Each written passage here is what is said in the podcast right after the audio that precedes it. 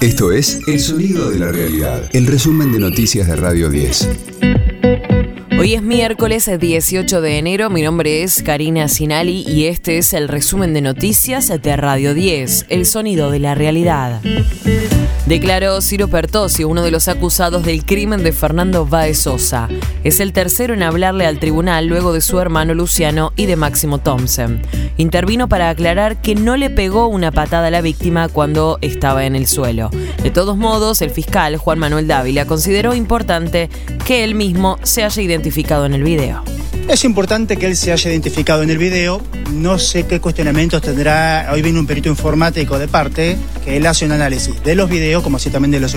No nos afectan a nosotros en cuanto a lo que ya se ha aprobado.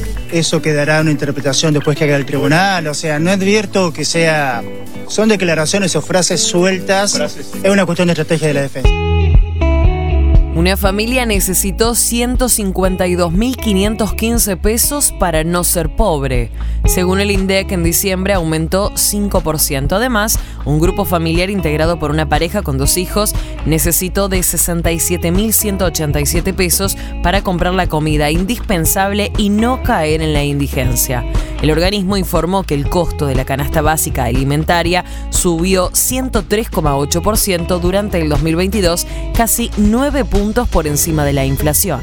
De lunes a viernes, desde las 16, escucha a Juan Di Natale. Segunda dosis. En las tardes de Radio 10. Alberto Fernández reiteró que su objetivo es que los argentinos tengan trabajo digno. El presidente ratificó que defenderá las paritarias al inaugurar una ampliación del Hospital Rubén Caporelati del partido bonaerense de José Cepaz. También reconoció que se debe avanzar para terminar con la informalidad laboral y cargó contra la oposición que impulsa que los trabajadores sean monotributistas y que no gocen de los derechos de la relación de dependencia. No paré una sola paritaria, ninguna paritaria le puse techo. A todos los sindicalistas le dije garantícense que los ingresos le ganen a la inflación. Y le ganaron los trabajadores formales. Nos queda el problema de los trabajadores informales, que son muchos en la Argentina. Y tenemos que darles una respuesta. Porque esos trabajadores informales no están registrados y no tienen los derechos de un trabajador formal. Ahora, de eso estamos preocupados nosotros. Ellos lo que hacían era recomendarle a esos trabajadores que se vuelvan emprendedores, que se hagan monotributistas y los largaban a la buena de Dios y terminaban en bicicleta repartiendo pizzas. Eso fue lo que hicieron. River se lució y goleó al Vasco de Gama en su último amistoso de pretemporada. El equipo de De Michelis ganó 3 a 0 con goles de Mamana, Borja y Beltrán. El plantel regresará a Buenos Aires y se preparará para su debut en la Liga Profesional ante Central Córdoba el 28 de enero próximo. Radio 10, el sonido de la realidad. Madonna, Yeah? I dare you to do a world tour and play your greatest motherfucking hits. As in 40 years? Oh, yeah, I'm there. There? Okay, so the answer is fuck yeah. Madonna cumple 40 años con la música y sale a tocar en vivo para celebrarlo.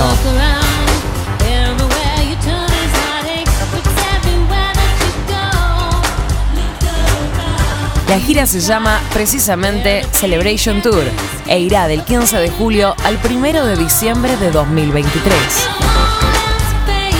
Comenzará en Vancouver, Canadá, y seguirá con unos 40 shows en Estados Unidos y Europa. La artista de 64 años lo anunció en un video que la muestra sentada en una mesa conversando con amigos, como el actor Jack Black y el cantante Lil Wayne. Promete una experiencia única, repasando éxitos de toda su carrera, como Like a Version, La Isla Bonita, Material Girls y Vogue.